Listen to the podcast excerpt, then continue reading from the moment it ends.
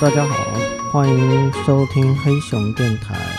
呃，本期节目是临时加更的一期节目，然后呢，也是一期的单口节目。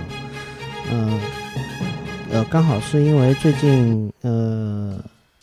怎么说呢，又是碰上了一档事儿，然后呢，想跟大家聊一下，就这个。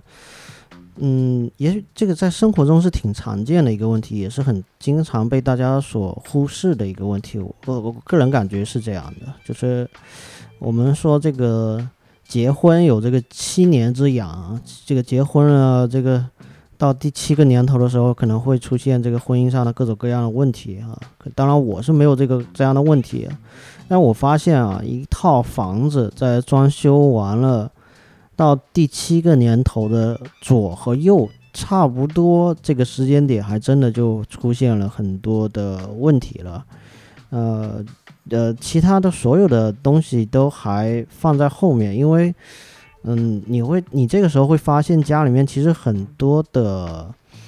嗯，当时装修没有考虑到的地方和一些电器的寿命都已经到了一个呃临界点了，而且。如果你没有做好特别好的一个保养的话，有可能在前几年就已经开始出现一些变动。所以这个时间点，我觉得用七年之痒来形容一个人和这个自己的这个装修这套房的一个关系，我觉得也是挺恰当的和挺微妙的。就是如果是五年的时间，你觉得还好？你觉得房子里确实有一些东西的有些老化，但是你还是看得下去的。然后到七 第七年，你还真觉得就是你看哪都你看哪都不顺眼，就已经到这种程度了。那我相信，就是很多人的一个我们说现在的置业的一个置换置换的一个时间轴，可能会是十年。那么就是从第五年开始，你发现。家里的房子装修之后的各种各样的问题出现了，嗯，有可能是装修的问题，也有可能只是就是，呃，一些构件和一些建材和辅材各个地方的老化。那不管怎么样，从第五年开始你就慢慢的发现这个问题，到第七年的时候，你想想你已经忍了两三年了，然后你觉得嗯，应该得处理一下了，就有点。看不下去了，那这个时候是一个拐点。我觉得到了，我觉得任何事情可能到第七年，它是一个一个一个拐点。你这个时候要么就把这个自己依然是有自住需求，并且以后会一直继续再住个几年的一套房子，你好好的再处理一下。要不然的话，我觉得在时间轴再往后拨，就你不做任何的处理。时间轴再往后拨，拨到这个十年的时候，可能这一套房可能真的就到了，呃，你真的是非常想要把它给卖掉，换一套新的这种感觉。也许这个新的还不一定是，嗯，所谓的期房或者是一手房，你想要从头开始装，你可能都没有这个心思从头开始装。嗯，你可能是换一个别人住的，觉得住不下去的一套。一套房，然后相互置换一下，然后自己也挺满意的，毕竟还有那个新鲜感嘛。这个我不知道，那些 我不知道有没有人是在这个到了十年的时候去换房的，这个呃听众有没有说来嗯可以来留言一下，就是这个你们的感受哈，或者说有些人在装修了这个嗯五年之后，房子出现什么样的？问题我也蛮有兴趣知道的，因为我自己是碰到了蛮多的问题，因为不断的是要发现有些电器是要更新，然后这整个是一个动态的一个发展的一个过程，我就觉得整个呃是整个整个家里面的所有的嗯有电没电的东西，它其实是一个有机的一个整体，就是它会它会一起的变化，一起变老啊，有点像这个器官一样，它是。它到了某一天的时候，它会宣布这个哪个哪块位置衰竭了，然后它就彻底不工作了。不工作，它会引起所有其他的连锁反应，呃，这就大概是一个一个寿命的一个一个终结吧。所以我们为了预防这样终结，嗯，还是需要做挺多的这个关心吧。我相信很多人其实像我一样，就是嗯，应该是买了房之后，装修完了之后，其实对于很多的电器是疏于打理的，尤其是很多电器，它看上去实际上它就是一个非常耐用型的一个设备。比如说这个，嗯，最简单的，比如说空调，空调会不会去换那个，呃，你自己会不会去清洗那个滤芯，还是，呃，你要去叫，嗯，空调的专业的公司过来来进行专业的清理？呃，现在的空调清洗已经是从原来的喷水升级到现在的直接喷这个蒸汽，蒸汽式的这个清洗方式。我不知道这个是不是，呃。它就它的效果究竟是到什么程度？这个还确实不好，有点像是，嗯，宁宁可信其有的这种感觉。然后空调可能最重要还是外机上是要保持那个加安的，就是外机是要保持它有这个有这个功功效还在存在啊。这个外机的重要性好像是绝对超过里面这台呃内机，也就是你那个挂在家里面那个。那个设备，那那个设备其实主要其实就呃保持好它的呃清洁就好了。那打比方说空调，空调已经是大家最常见的，而且它使用频率也就可能就是在一个季节，夏季到秋季这样，然后使用了，然后可能就要收起来，或者是它就放在那儿，它就可能会有一些积灰，这个是大家还是肉眼可见的，而且。很多人会倾向于去做这样的空调的一个保养，但是其他的设备，比如说这个洗衣机，洗衣机就是一个大家很嗯，就内心会觉得这个东西是不太需要去打理的一个东西，而且嗯，它本身就是一个洗涤的一个功能。你你想想，这个空调它还不具备，当然有的空调可能已经具备所谓的自清洁能力啊，我也没有查证过这个自清洁到底清洁到什么程度。但是，比如说洗衣机是，它自己是有这个清洁能力的时候，你会觉得说，嗯，他应该自己的把自己都弄得挺干净的，还应该就不太需要去照顾了。这可能这里面也是有一些的，嗯，学问吧。包括我直接，我其实碰到的问题是，呃，洗衣机是在整个的，呃，因为它很重，因为它很重，所以它呢刚好又是靠在一个。封闭的一个半封闭的一个墙体里面，就是内嵌，有点相相当于内嵌。内嵌了之后，呃，当时没有做这个底下的滑轨，也就是它很难被拖动出来，它非常重。那么它的背后其实还是隐藏着很多就是藏污纳垢的一个所在，这个部分是没有清洁。那其他洗衣机的清洁，呃，之前也用过这个清洗的这个这个粉末，就是。有点像是另外一种洗衣粉，它只是说它的功效是洗洗衣机里面的一些一些污垢或者水垢，嗯，它的作用可能和我们洗一些洗手池啊或洗马桶的可能差不多。那这举个例子吧，就是举个例子，就这两个东西可能都是大家平常都会去。呃，忽略的。但是我现在要说的就是绕了这么大个圈子啊，绕了这么大个圈子，做了这么大的铺垫啊，就是为了说我其实真正，呃，最容易忽视掉的就是一个热水器的一个清洁。我觉得热水器是一个非常神奇的一个一个存在。当然，我仅限于说是储水式的热水器、电热水器啊，其他的热水器，因为我没有这个使用的经验。所以就呃也说不上什么，它也不太，它确实可能不太需要呃太多过多的清洁。那么储水式的热水器就很有意思，它是一个一个水桶，它是一个密封性非常好的一个水桶，然后里面是要不断的加热，由它的那个镁棒就是一个加热棒来提供这个加热。那在这个过程中，它的镁棒是会不断的消解的。就它原来是一个特别粗的、特别特别粗的一个呃呃铁棒吧，或者是一个特别粗的一个金属棒子，但它使用过程中它会不断的融化消解，然后它会溶于水，而且它或者应该说它不溶于水啊，它是镁，它会分解下来，然后会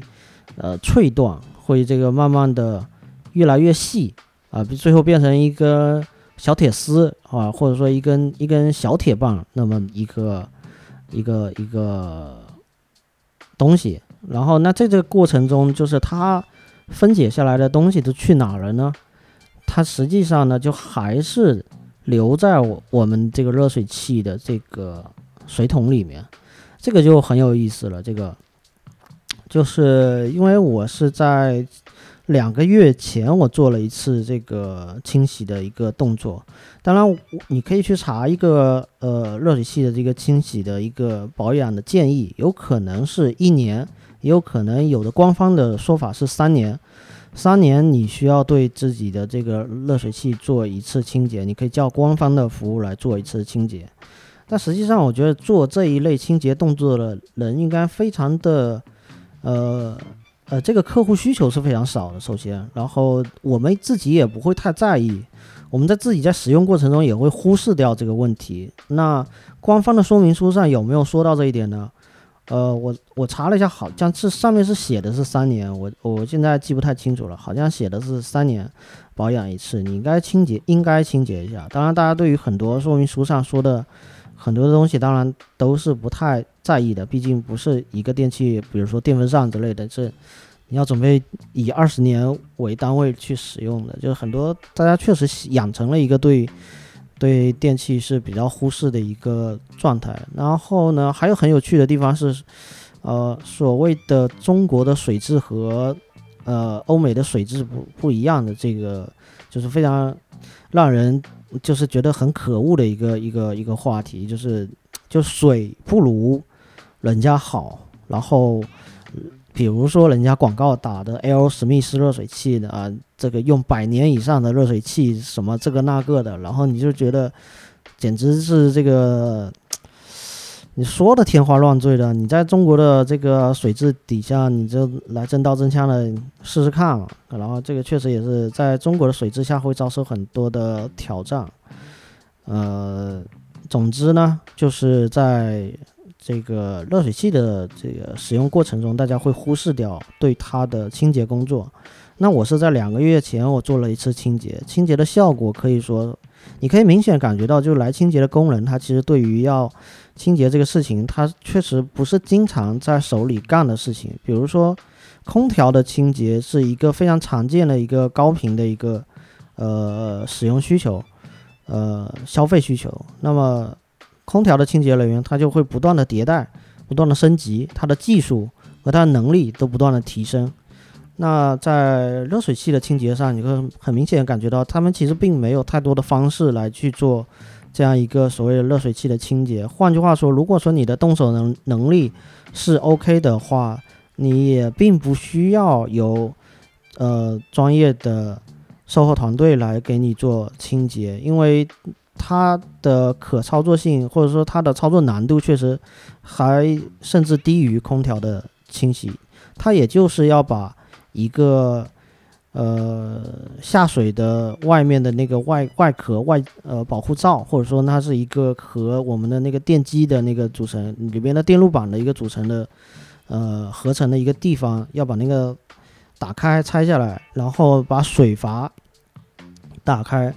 水阀打开的时候，你就会见证一个奇迹的发生，也不是说奇迹吧，是一个奇观，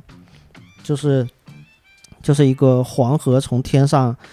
喷涌而而下的一个一个场景，就是任何人我觉得看过一次这样的画面，你都会不寒而栗，或者说你都会被被震惊的，因为呃，我们我们平常洗澡的时候。就你会产生一个后怕的感觉，就是你想说，你平常洗澡的时候，这些水也都在里面的，然后你就一直洗的是这样的，呃，一种液体在自己的身上，然后你就会非常的后怕，里面是有黄色和一个乳白色浑浊的一个融合的一个一个一个形态，就是你看过一次，你绝对终身难忘。因为你已经用了，因为你已经用了七年嘛，然后你在这个七年的过程中，你是每天都要洗澡的，然后你每天洗澡都是有这些东西，或者说有很多人会发现自己洗澡，或者是就比如说洗澡吧，有人会发现洗澡之后会有过敏的问题，呃，我相信有一定数量的可能性是由于你的某些人的身体，他对于这一类里面的呃留在里面的杂质和浑浊物会会有过敏，这是这确实有这个可能性。然后呢，为什么会？那现在就回到这个问题，就是我们平常为什么不会发现这个问题？比如说它里面的水已经很脏了，为什么我们平常不会发现？然后我问了那个过来做清洁的这个师傅，然后他是说，因为因为他们是呃沉在底下的，呃好像是这样的，就是说这些的浑浊物它是一个沉淀的一个一个状态，那水呢是从从上往下抽水的，哎不对，我可能可能是说反了，应该这个从。从这个水路来判断，应该是我说反了，我记我记反了，应该是它抽的水是从底部往下抽水，也就是很自然的一个状态。那么这些的里面那些浑浊物，它是一个上浮的一个状态，它是漂浮在水面上的，也也就是说，你确实在整个取水的过程中，你并不会呃调用到上面那部分的一个。一个一个液体，因为你，你你因为那个水箱本身它是在排水的过程中，它会不断的进水，也就是它一直保持里面水量的一个平衡，不会说让你最终会用到那个特别脏的那个东西，或者是直接让整个水路堵塞，让你很明显知道说里面是有大量的东西啊或者浑浊物的，那这个就是一个。呃，清洁的问题。那在清洁的过程中，你会觉得在来做清洁的工人，实际上，呃，他，比如说他第一个动作就是放水，就把这些水都给放出来，然后给你看一下，你看看有多脏。底下要放一个水桶，就是因为那些沉淀的浑浊的那些长长流是量还挺挺大的，就是你在底下接一个水桶。最后，你把水桶里的水再给倒掉，然后发现里面还有很多东西，你要拿去这个其他垃圾里面去丢的，就是这些固体以固体存在的这些残渣，它是就从你的热水器里面下来的。呃，然后第一步是放水，第二步是放完水之后就要做一个。呃，冲洗的一个动作，冲洗实际上并没有太多的办法，也就是拿了我们自己的平常用的这个喷头，把它塞进去，或者把头卸掉，给塞进去，塞到里边，然后开水，就把水打开，然后嗯，冲洗了一下。呃，在这个，所以这整个过程就是在我们的观察中，其实它是一个，呃。蛮简单的一个一个动作，实际上并没有，呃，超超出你想象范围的一个清洁的一个动作。那这里面挺关键的一个问题就是，呃，关于它这个，你想里面这个浑浊物它究竟究竟是怎么产生的？它有两个来源，一个是自来水供水的供水方这一方面给你提供的水里面的问题。呃，比如说你经常会发现你的这个家里面停水，停水了之后，再一次来水送水的时候，你打开水龙头，首先出现的就是带着锈锈的锈斑的这个颜色的这个，呃，类似红色红褐红色这个这个这种这种水，这种自来水，那这个很大一个程度就是因为自来水。厂在给你供水的过程中的管路中是有大量的生锈的问题，管道的锈化的问题，然后它在停水的过程中，在二次供水的那个水压的冲击下，会有大量的这个呃这一类型的这个这个液液体啊存在，然后它会大量的送到千家万户的家里面。呃，这个里面就涉及到其他的几个问题了，因为你的你家用水的呃管线不仅仅是热水器嘛，还有这个比如说呃厕所啊、马桶啊，还有这个洗手池啊，就是你方方面面的地方都会要有用水的地方，你发现你开的时候都会有这个现象。啊，那么，呃，可以说我们很早就考虑过到这个问题，所以我们会去做了一个前置的一个进水，就是前置进水，就是在水表和入户之间做一个切断，就是水表已经过来了，就也就是说你的用水已经这从这个时候开始开始计算了，这是你们家用的水了。所以这个安装这个前置是在水表之后，水表之后开始进入到你们家，那装了这个前置的净水，这个前置净水它的主要作用就是去这个铁锈，主要作用是去铁锈，因为它的功能其实很简单，它的滤芯也不需要呃经常的更换，啊，它跟那个净水机家里头那个那个净水机不太一样，它是一个非常硬核的做第一步。过滤的一个初过滤的一个一个呃小小设备，然后两三个月去给它做一次清洗和把里面的脏东西给给排出来，比如说打开来放一次水，啊，反正放的是你们自己家的水啊，这个是别人也管不着的，反正，然后在这种情况下，嗯，还是不可避免的。嗯，还会有大量的这个二次供水的问题会进入到这个家庭里面，然后这个甚至会对于你的净水器的，就家里面那个净水器的寿命也会造成影响。那包括对家里面所有用水的设备都会造成一个影响，因为你你的第一道关卡已经它已经尽力了，它能它能拦住的也就是那些了，剩下它拦不住了，还是进来了。还是进来，它首先它会进入到你的净水器，所以你净水器里面总共是有五道过滤或者是几道过滤的，它这个时候就会呃好一点净水器它就开始会工作了嘛，它会开始呃再次校对一下自己的这个寿命的一个一个问题啊，也许是这样啊，也许它只是只是通过这个时间来计算，我没有太在意这个事情啊，呃。那 OK，所以第一层的水就是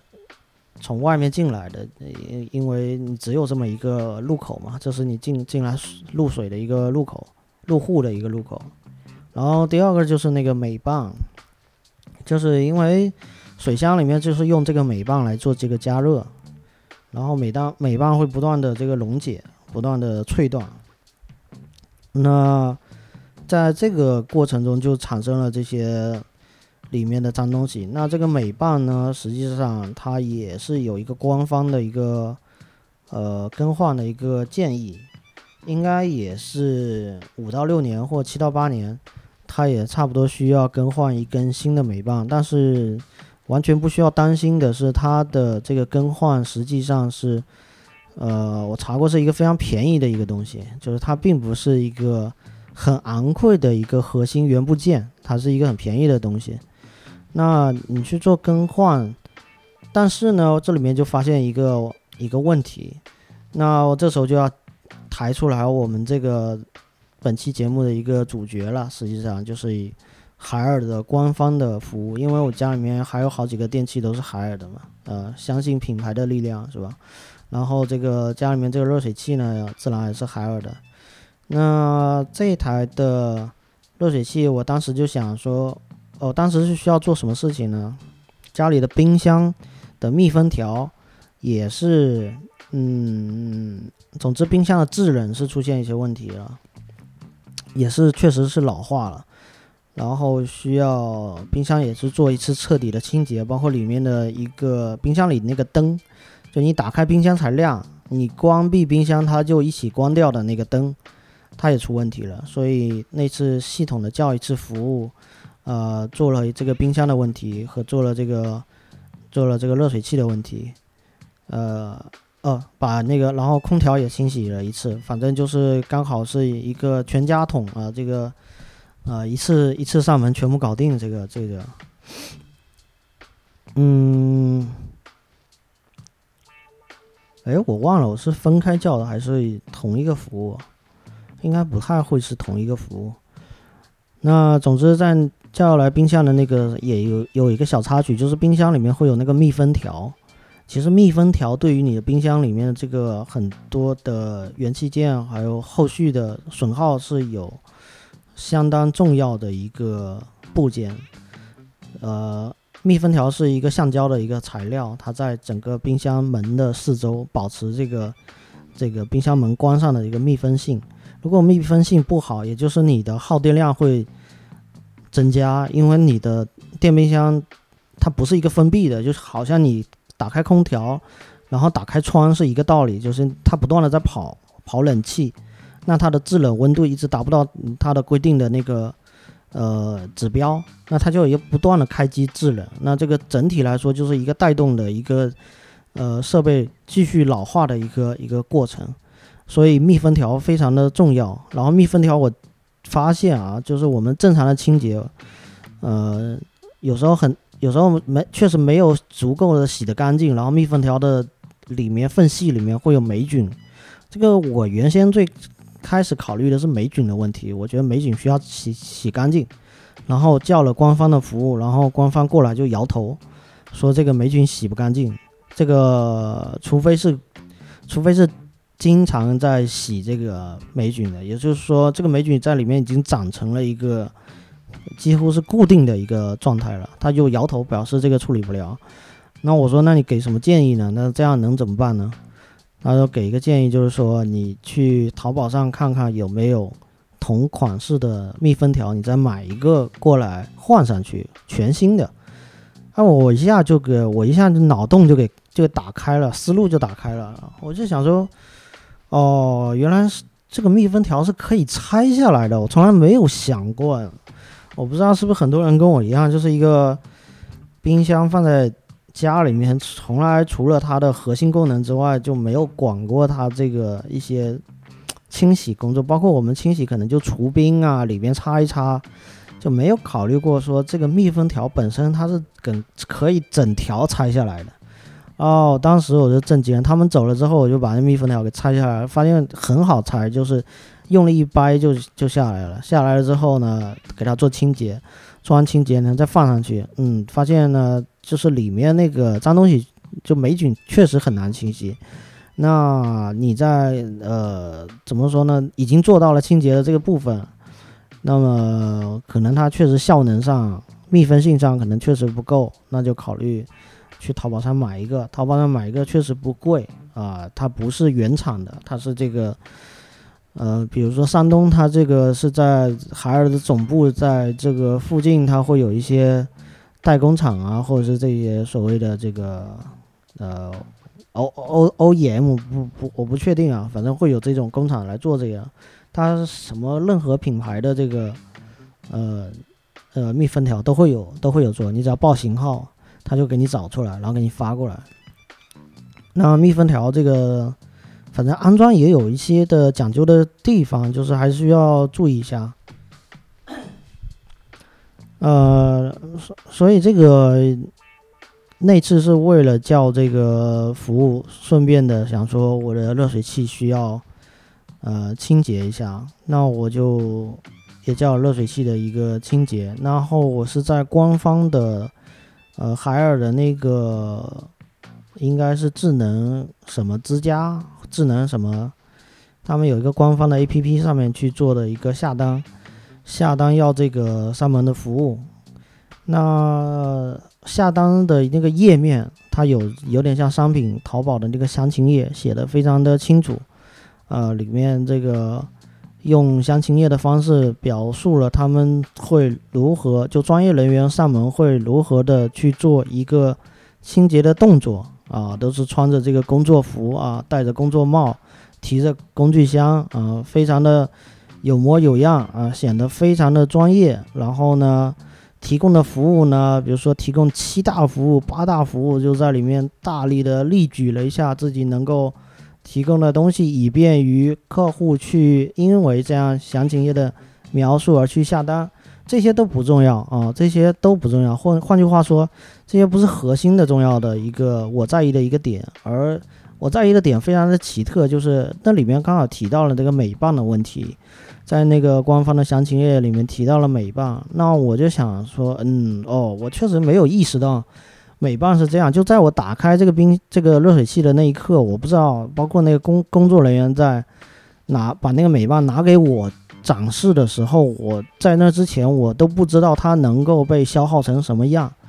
但是在官方的服务里面有提到这一项，就是美棒需要更换，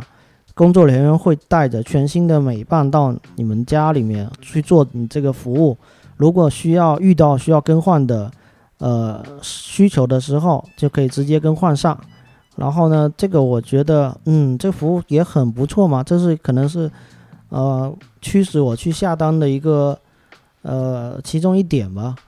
然后呢，就很有趣的地方就发生了，就是工作人员带着他的这个工具箱，穿着他这个平常日常穿的这个服装，啊，这个留着一头浓密的长发，来到我们家的时候，呃，就没有带这个美棒。然后这个我就觉得，我跟好多人我都说过这个事情，我就说，嗯，为什么不？我就说为什么不顺手的带一根呢？就是这个是一个特别简单的一个事情，就是一个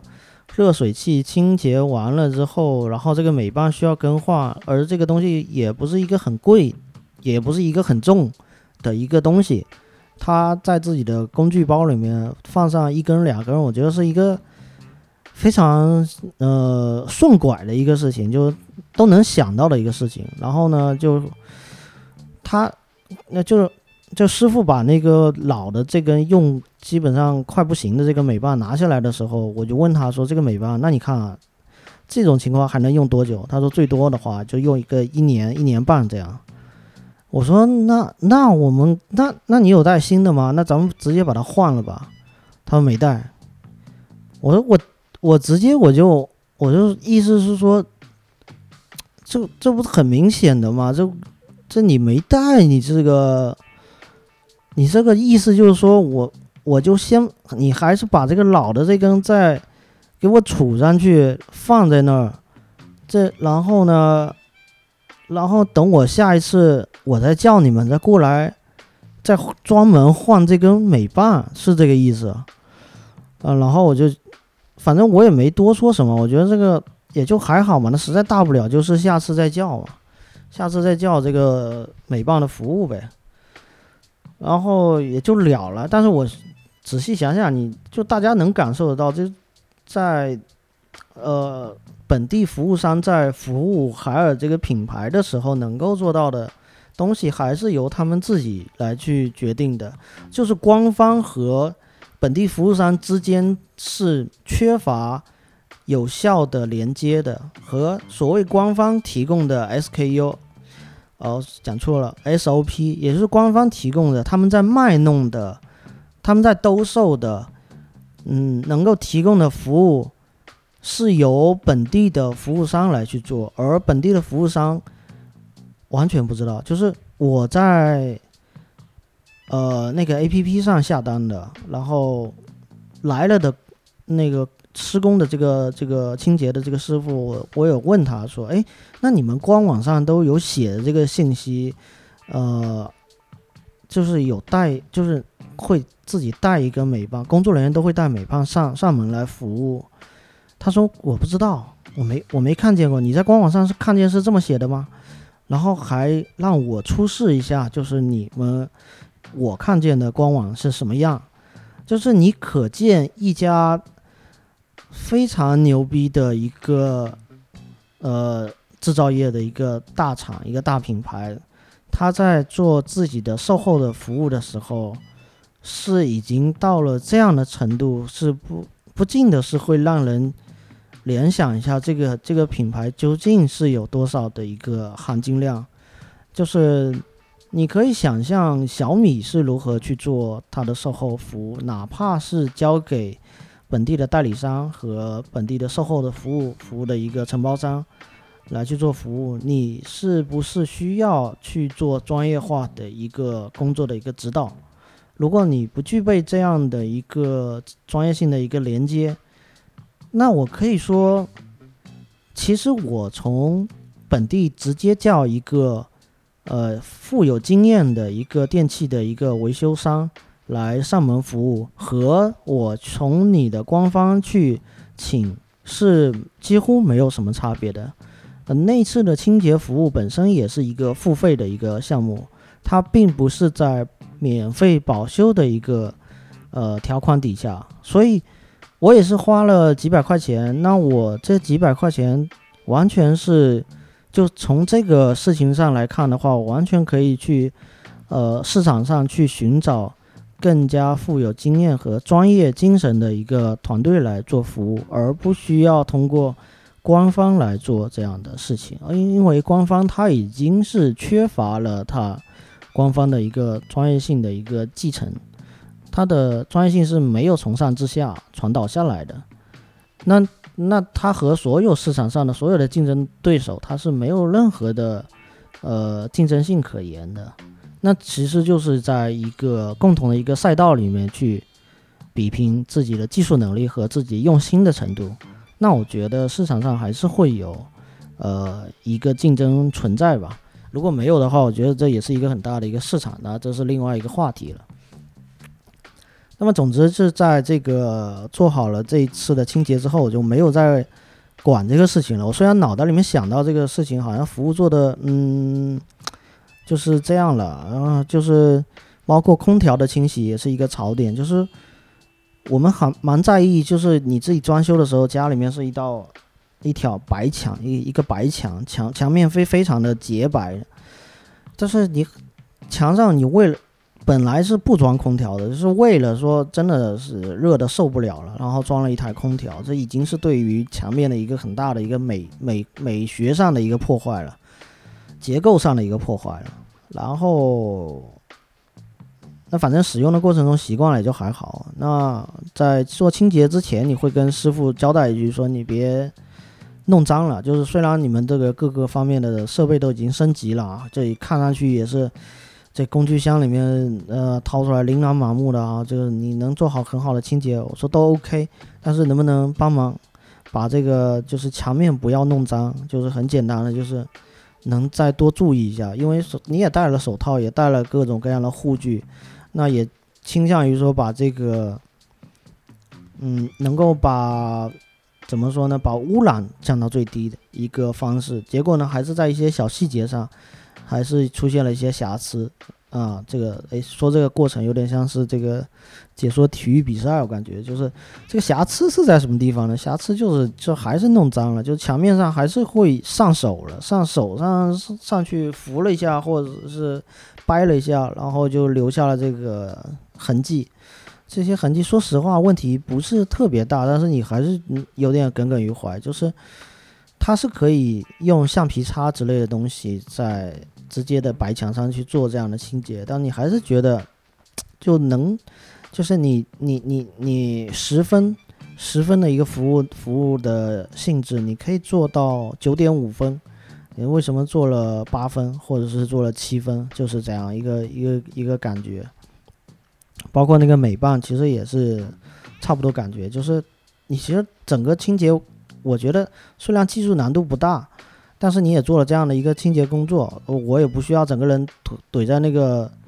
热水器底下，毕竟我也没清洁过。那我怼在那底下，我确实操作起来会比你们更费时费力啊，也会把自己弄脏。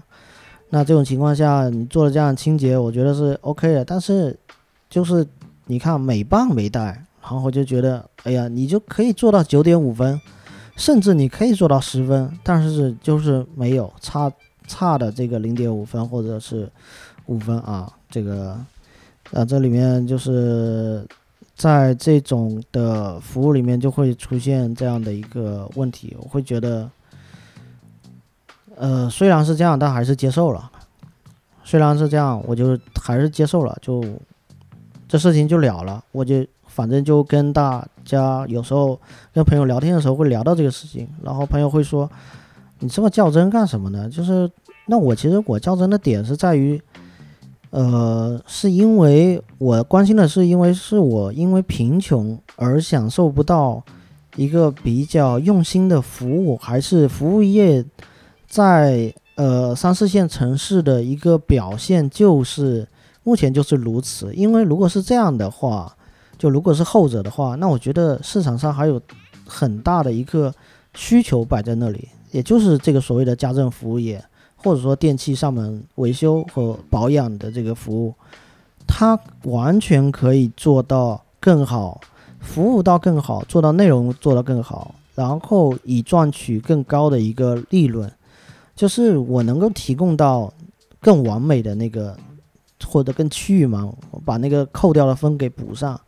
啊，我能让你体会到我做服务的一个。专业和用心，在这种情况下，我是不是能够提高我做服务业的这个价格？因为大家都知道，在欧美去做一个服务业，它也不是一个卑微的一个工作和一个工种，它是非常受人尊敬的。那它有它的专业性和它的这个能力，它就是摆在那里，你就非得叫他，你你要叫他，你要实在不行你就自己干，你要叫他的话，你就得付这份钱。这份钱也是足够这个工人怎么说呢？呃，活得还不错的。所以我觉得这个我关心的是，主要是后者，就是是不是因为我比较贫穷而没有享受过比较好的服务而产生了这样的幻想，还是这个整个市面上都没有这样的服务？这个我是也是抛出来一个问题，让让让大家呃。来解答吧，我觉得是或者说一个探讨，我觉得，嗯，所以那在这之后我就没有管这个事情，但是慢慢的发现了一个新的问题啊，一个新的现象又出现了，就是开始有一点漏水，就是在这个清洁过程之后就开始出现了一个在我们的呃热水器的底部，就是在底部有一个那个电路板，电路板上面是你操控那个。开关机和那个调温度的那个电路板，电路板的底部出现了一些漏水的现象，漏的水非常非常的小，一两滴一两滴的，然后非常慢，然后就我觉得就是漏水当然是不好，但我觉得这可能也这可能问题不会很大，我觉得没有去管它，然后直到前两天发现了一个更严重的问题。就是电路板的那个显示屏上的数字居然卡在那儿不动了，然后我要关机，再重启，那就是就是这个所谓的最著名的重启大法，准备这个治疗一下，结果发现哎重启不了，就是这个热水器它就宕机了，热水器宕机了，跟电脑一样宕机了，嗯，然后。我觉得这个已经确实是个问题了，就是里面的温度我看不见了，这个热水器的温度和那个开关我看不见了，这个显示器失效了，那这个问题就需要解决了，然后就再一次的这个联系这个海尔的这个售后，呃，好像是直接通过这个微信的海尔客服下单了，也是他们官方的一个一个。下单了一个列一个路径，呃，下单了之后就还是本地的服务商。我我如果记得没错的话，应该还是之前来做清洁的那个服务商。然后我当天我人没有在啊，家人负责接待，他们来做了这个现场的检查。他们可能是来了一个人过来看了一下，就呃就说这个是内挡漏水了，这个修不了，这个修不了，就已经。内档漏水到渗渗渗水渗到那个电路板里面，电电路板损坏，然后就整个整个热水器报销了。那他的结论就整个热水器报销了，没有办法修了。那在这个时候呢，呃，我就我就产生了一个很大的一个疑问，因为我因为我是之前都没有过问题，出问题的时间。虽然这么巧合的出现在了我在两个月前做了清洁之后发生的，就是我甚至会去想，之前里面的脏东西啊，这个在这个热水器里面的脏东西是不是还保护了这个热档内档啊，保护了这个热水器的内档？这个内档应该是非常不容易损坏的一个结构，不然的话，呃，热水器公司，也就海尔公司，它也不会宣布保修八年的一个这么长达八年的一个保修期。就是我觉得这个东西它确实是不容易坏的。那么的话，我在想，是因为清洁的过程中，我们清洁的方式和哪哪怕只是做了清洁这样一个动作，而影响了内胆的环境和结构，产生了这样的事情。其实我只能去猜测。那官方或者说本地的服务商也没有能够提供一个呃比较有说服力的一个说法吧，就是都是你只能听他们说，他们就是。呃，口头上跟你表达一下，就是这个，呃，就是坏了啊，你就是换新的。嗯，那我当下想的就是，确实那年限到了哈，确实用了这么多年，网络上咱们也查得到，一般是八年或者十年，基本上你一台热水器的寿命是差不多的，啊，是该换的。那我也理解这个时间是该换的，但我当时我真的不知道，当时我完全不知道。热水器的保修期居然有八年之久，那我就认认为说，我当时的想法是，哦，那我应该一个电器的保修期无非就是一年到三年吧，最多也就三年。那我想我肯定是超了，我肯定是过保了。那我过保，我何以去要求官方去做任何的举动呢？所以我就没有想过这个事情。那么呢，我就。撇开官方了，我想说，我跟海尔公司已经没有关系了，我是跟本地的服务商去做这样的一个后续的连接了嘛？那大家都知道，本地的服务商他其实可能是一个经销商，嗯，他售后的那部分维修的这个人员可能是他团队中的其中一个环节而已。那么的，有时候你在买电器的时候，本地服务商能够给到你一个更呃优惠的一个价格，就所谓的线上线下不同价啊，有时候你能。呃，以一个更优惠的价格买到线上比较贵的一个商品，这这个也是存在的啊，这个是一个小知识点。然后呢，我想到这件事情，我跟海尔官方已经没有关系了，因为我自认为是一个过保的一个用户了。那么我就继续跟本地的服务商来做这样的后续服务。那我就问说，那如果说要换，我要换新的，你们有没有新的？还是我直接在呃？京东上面或者是在网络商城上去购买，我购买了之后，是不是还是你们家来做服务？然后他们确定了，还是他们家来做服务。我我这个口子就首先是确定了，我肯定是绕不开的，是他们来一一直，就算我去京东上买，也还是他们家做服务。那么的话，我首先想的是，我这台，它是不是因为维修出的问题？那他们也是否认的，就是这个不是维修出了问题。不是清洁，不是跟上次清洁没有关系啊，跟清洁没有关系，这个就是它老化了，内胆它就是用了就是会老，老了就是会坏，坏了就是要换，啊，这是一个非常自洽的一个逻辑啊。那好吧，那就是要换，整台换，那整台换，那这个不是就是一个废铁了吗？就是一个废品，那我就想这个废品啊，能不能旧换新？我这个废品呢，旧换新能值多少钱？然后。那个怎么说呢？是对方的一个这个本地服务商的一个客服客服或者是一个老板给我回的电话，是说考虑了一下，可以旧换新的话就抵扣一百块钱，可以抵扣我一百块钱。然后我觉得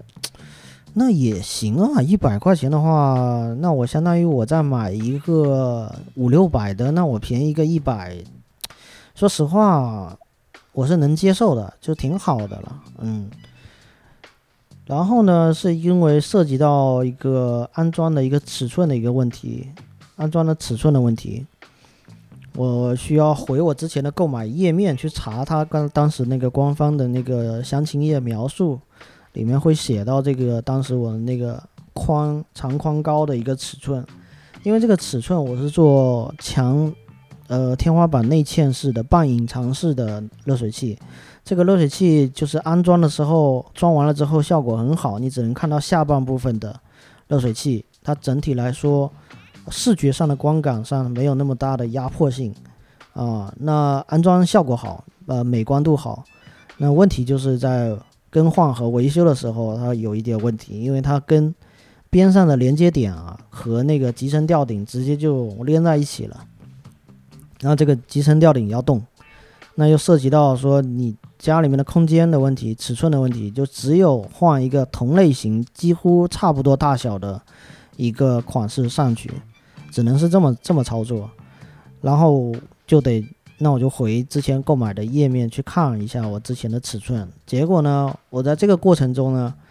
看到了说那个保修的一个服务，就是首先我的购买时间是到现在为止还不满八年。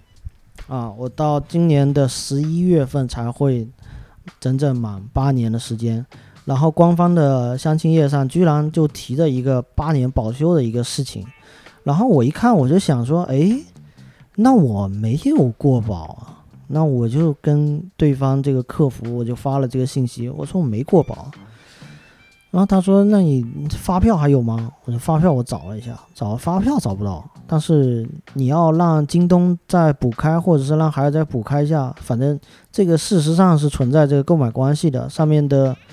呃，链接的我那个购买的那个详情页，那下单的呃订单的页面啊，里面都是时间啊，各方面都是可以查证的。呃，包括海尔的自己官方的内部，他也自己都有记录。那在这个过程中，我就这个事情就产生了一个微妙的变化，就是我突然间发现，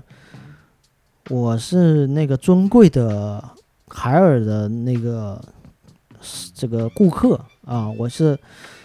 我是我是还在保修期内的一个顾客啊，那我不一样啊，那我这个时候就问那个客服，我说我这还没有过保呢，我这是，那我这个是，我现在是要修呢，还是要要这个？因为海尔的官方的一个说明啊，是说它是整机保修，就是这个机器用八年时间内出现的任何问题，只要不是人为的，只要不是你。自己砸了它，就任何的设备的问题是整机保修，当然它不包换啊，它是保修。那我保修的话，不管你内胆是保修还是不保修，但对我来说，整机保修四个字对我来说，按字面意思理解的话，你就是管到底。这个我的理解应该没有什么偏差，就是说。不管怎么样，你这事情是要管定了。我现在就在保修期内，不好意思，运气不好，我就是在保修期内，最后快要呃出保了的时间出问题了。你看，你这个得管。既然你敢写到八年的保修期，那我倒要看看你八年是怎么一个保修的一个状态。然后呢，我事实上我也联系了。呃，官方的一个客服，那官方客服呢，实际上它是所有的事情，它都是传导到本地服务商来接洽的。也就是说，你保不保，我到现在为止，我去问官方的意见，官方都没有回过任何一个呃呃言论，就任何一句对于保修期的一个正式的一个回复。我一直想问一下。就是你这个八年保修，你们官方到底是准备怎么修？那线下的服务商说的是内档坏了不能修，那我没有这样的知识储备，我我没办法呃定义或者判断内档坏了究竟修不修，能不能修这个问题。能修的话，那你你八年保修。整机保修你包不包内档保修？内档你要是能修的话，那服务商为什么说不能修？这中间不就出现这个落差了吗？那这个落差，我首先我听谁的呢？那我倾向于我在保修期内我还是听官方的，所以我就需要官方给我一个指导的一个意见。我在想。呃，官方出这样一个指导意见也不难吧？假设说它是和本地的服务商是一个有机的一个结合体的话，他们是一个运转非常良好的一个售后的服务平台的话，我觉得一个这样的一个问题也不是很大。毕竟这不是一个几万、几十万的一个商品，它的维修费用也不是一个几千、大几千、几万的一个商品。它就是一个电器，一个家用的一个常见的一个一个电器，家家户户都有的。那么呢，你提供了八年的一个保修的时间。那在这之后呢，我的就事情产生了微妙的变化。那我客服那边呢，好像是看到了我知晓了八年保修这么一个事情，并且呢，他也是呢，可能他也是，呃，在同时发现，或者他更早发现，我也不确定啊，我没办法去揣测这个他是他是不是一开始就知道我还在保修期内。那么呢？他在现在呢，就给我了另外一个方案，也就是说，他几乎可以用一个半价的一个折扣来做这个旧换新。我这台旧的拆走，新的过来，新的你挑一台一千块钱左右，同款式尺寸能上去的，然后这个尺寸呢，呃，发给他，然后我也发了，然后他说有一台确实是一千一百块钱。但是呢，要给我的话，可能就差不多六百块钱就能就能给我，然后我就，呃，包括其他的安装费用啊，这个要另算，材料费啊，安装费应安装是免费，但材料要另算，啊，这也是另外一种收费方式哈。包括那个拆这个，呃，机身吊顶，这不是他们的服务内容，不不是属于他们管。如果要帮你，他就他如果是。机身吊顶这一块需要拆，需要再恢复，那这个不是他们的工作内容。如果你需要，那你也需要付费给他们；如果你不需要，你就自己去找人来复原和拆，啊，就是这么一个提案。我当时我也觉得这个提案比我之前那个旧换新抵一百块钱已经好非常多了。就是按理来说，这个对我来说，这个已经是非常好的一个提案了。就我没有问题，我接受这个提案是没有任何的问题的。然后结果呢，我就是想，我就想弄明白一个事情，就是这个是本地服务商具备这样的一个操作能力，还是官方有一定的指导意见？就说我别得了便宜又又又要什么，我还真不想要。就是我想，只不过是想要问一下官方。呃，如果是你们八年的保修，是是什么样一个政策？如果这个保修是没有，就其实就是一个写在那边的一句话，并不具备任何的可执行性。所有的执行是由本地的服务商来做，那我当然是跟服务商来达成这样的一个协议。对我来说，这已经是非常好的一份。呃，协议了一个旧旧换新，但是就是因为我过保不过保，呃，而产生了一个价格区间上的一个浮动，这个会让我过度的去思考这个过程，就是我在保修期内和不在保修期内，我旧换新的价格是不同的，但这里面也要排除。本地的服务商，他是一个用心良苦的一个勤勤恳恳的一个服务商，他确实参照我的条件，作为一个老客户、老用户，然后来给到我独家的一个优惠，他有可能是这么操作的。那我觉得我是享受了这个操作，但我又不自知，还是。这个操作之外，还有一层官方的指导意见的嵌套，所以我的现在这个需要了解到的点，就是海尔的官方究竟是持一个什么样的观点？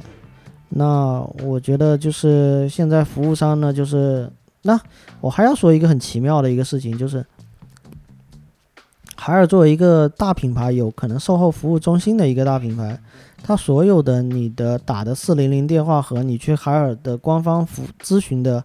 呃信息都会移移交，就会都会同步移交给本地服务商，这个就非常的非常的奇妙。也就是说，呃，海尔官方对于售后的信息是左耳进右耳出的一个一个状态，就是他自己并不了解。呃客客户客户的一个疑问，也不需要，他得把这块服务给剥离开来，直接给到呃线下来做这样的一个处理。那比如说我在微信上咨询他客服的问题。和我后来打他四零零的电话去咨询的时候的问题，他们的整个体系里面对于我咨询的同样一个问题都没有办法做一个信息的一个汇总，并且我要求对方是在指定的时间内，呃打电话回复我解答我这些疑问，也都做不到。最终的结果是我接到了一通来自本地。归属地本地的一个私人的一个电话，呃，宣称他是呃本地海尔的一个售后经理，他来负责解答我的疑问。就说，那我在昨天晚上还再次再接到他的电话，然后我首先我有两个表态，就是我觉得很奇妙的一个事情，一个是为什么所有我提给官方，我只不过是要在官方问一句。你们这个售后到底是怎么售后这个政策啊？你给我一个说法，我懂了这个说法，我就不找你官方了，因为你官方对我来说没有用了。我只需要知道一下，你官方是一个对于八年保修的一个定义，然后我和线下的呃本地服务商做任何的交易和后续的动作，跟官方没有任何的关系。我只需要知道这一点，然后结果官方是迟迟拿不出一个结论和回答，没有人愿意打电话回答这个问题，而是有本地的一个服务商，呃，本地的服务商是这样，就本地的服务商，我所有去沟通的情况，本地服务商都能知道，就是非常奇妙的一件事情。就好像本地的服务商已经给了我很大的面子，给了我很大的让利和优惠，然后我居然还要去官方查证，好像有点跨级打报告一样的，就我感觉我自己好像是做贼一样的一个过程，我就觉得这事情怎么会是变成这么一个逻辑呢？我去做一个消费者，我。我交易的时候是找海尔的官方去做了这样的交易，那我在商品的保修期内问海尔的官方来自，比如说归属地是山东的某地的一个电话或青岛，你一个电话过来讲清楚这个事情，我觉得是合情合理的，而不合情合理的是，我和海尔官方的呃产生的一个疑问。是由本地的一个服务商来来解答，那当然，他也提供了一些这个这些呃政策，我觉得都是很 OK 的。但是现在问题是，我现在冒天下之大不韪，绕开本地服务商来去跟上面做对接，那我未来和本地服务商如何相处？我在服务商面前，他们的客户名单里面。算是什么样一类的存在呢？我会不会担心这样的问题？那海尔的官方是如何去思考这样的问题的？也是非常奇妙的。那么就有另外一个，呃，来自就是说我说来自本地归属地的一个宣称自己是海尔客服经理的一个人，我没有冒犯，我只是觉得确实这个经理的他的口条是非常一般的。然后他也没有带着解决问题的态度是来沟通的，他上来就问你有什么问题，你想怎么解决？就我是想说你，然后我就反问你知道我的问题了吗？他说他说他知道大概，唉，然后我就觉得你是一个私人的来电，我如何能够证明你的身份？你是什么身份？你叫什么名字？你代表什么立场来跟我来做这样的沟通？你是拿一个私人的电话打给我，私人电话没有录音，那这个沟通的效果和结论是如何来证明呢？你就这么一个很随意处理问题的一个态度来进行交涉，然后我就直接给回绝了，就在昨天晚上，我就说那我不接受你这样的交涉，请你找上级部门来跟我进行谈话，并且把我之前打电话给客服说过的我整个的诉求再说一遍，了解清楚我的需求之后再回给我，不要回给我。我教大家做客服啊，我教大家去做客服，其实很简单，你去把对方的需求搞清楚了之后，呃，胸有成竹的去跟对方来做交涉，这样会比较好。不好的结果是，你根本不知道对方的诉求是什么，你打电话再问一遍，一个已经非常愤怒的人，你再问他你什么诉求，这样我觉得是一个点火的一个状态，一个动作。这样的动作并不是一个合合格的一个售后经理他应该做出来的一个动作，所以我认为他不合格，他不具备这样的一个沟通的能力。那么呢，我还最终是需要这整件事情还是需要一个从上面到下面的一个一个呃给我的一个说法吧。你看这个事情虽然是很小，虽然。没有必要，完全没有必要。但是你又发现，你你会发现这个世界上就很多事情，你只要认真去想，认真去想，你就会发现很多奇怪的地方。然后大家平常对很多奇怪的事情啊，就选择性的就无视。这个是我觉得在中国社会非常非常非常常见的一个问题，就是大家都会不断的再去纵容。一些人和一些机构，或者一些大品牌、一些大公司对你的一种处置的一个态度，大家都会去讲白了说，也可能说非常的怂，就说我们在法律的条款和保护之内，我们能够做到什么程度，我们自己都不清楚，就非常的谨言慎行，反而谨言慎行的是消费者。而不是一个可能会因为好几次的意外所造成的股价的下跌的一个大公司，我觉得这个是非常奇妙的一个一个存在，所以我也是为什么要在自己的这个节目里面把自己的事情再说一遍。那我本身也是一个记录，本身也是记录这么一个过程。那接下来的后续呢？有处理的结果啊，或者是沟通的方式啊，各方面呢，可能我会在节目里面再说一遍。那反正我也是 抛砖引玉吧。我希望就是，嗯，我希望就是大家对于发生的一些很奇怪的现象，多抱以一些关心，因为这个关心可能会。